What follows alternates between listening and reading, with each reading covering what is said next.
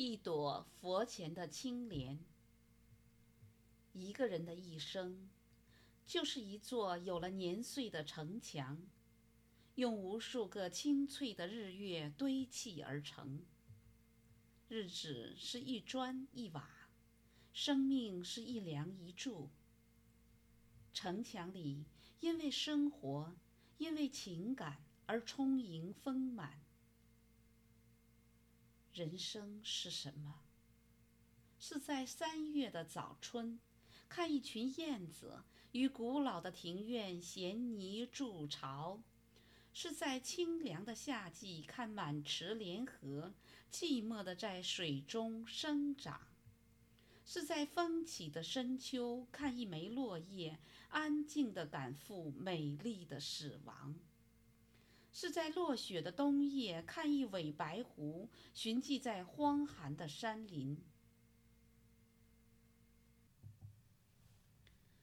无论时光走得有多远，来时的路，去时的路，还是一如既往，不会因为朝代的迁徙而变更。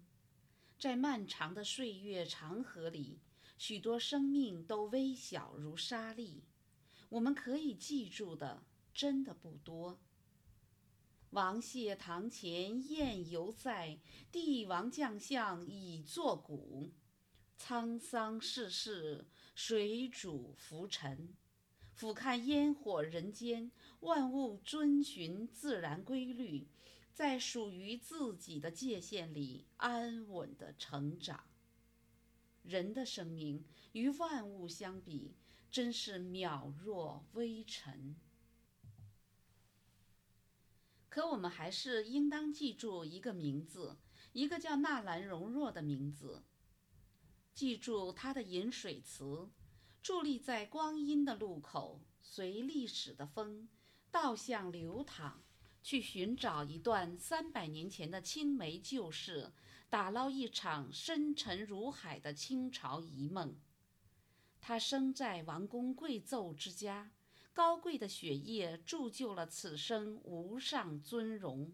本是烈火烹油，繁花铸锦，可他偏思冰雪天地，三秋落叶。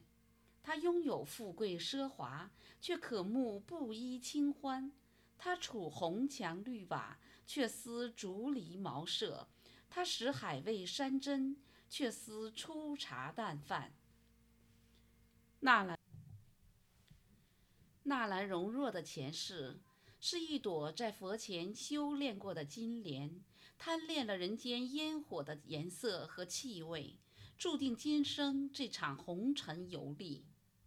所以，他有冰洁的情怀，有如水的禅心，有悲悯的爱恋。纳兰容若的一生，沿着宿命的轨迹行走，不偏不倚。不长不短，整整三十一载，在佛前他素淡如莲，却可以度化苍生；在人间他繁花似锦，却终究不如一株草木。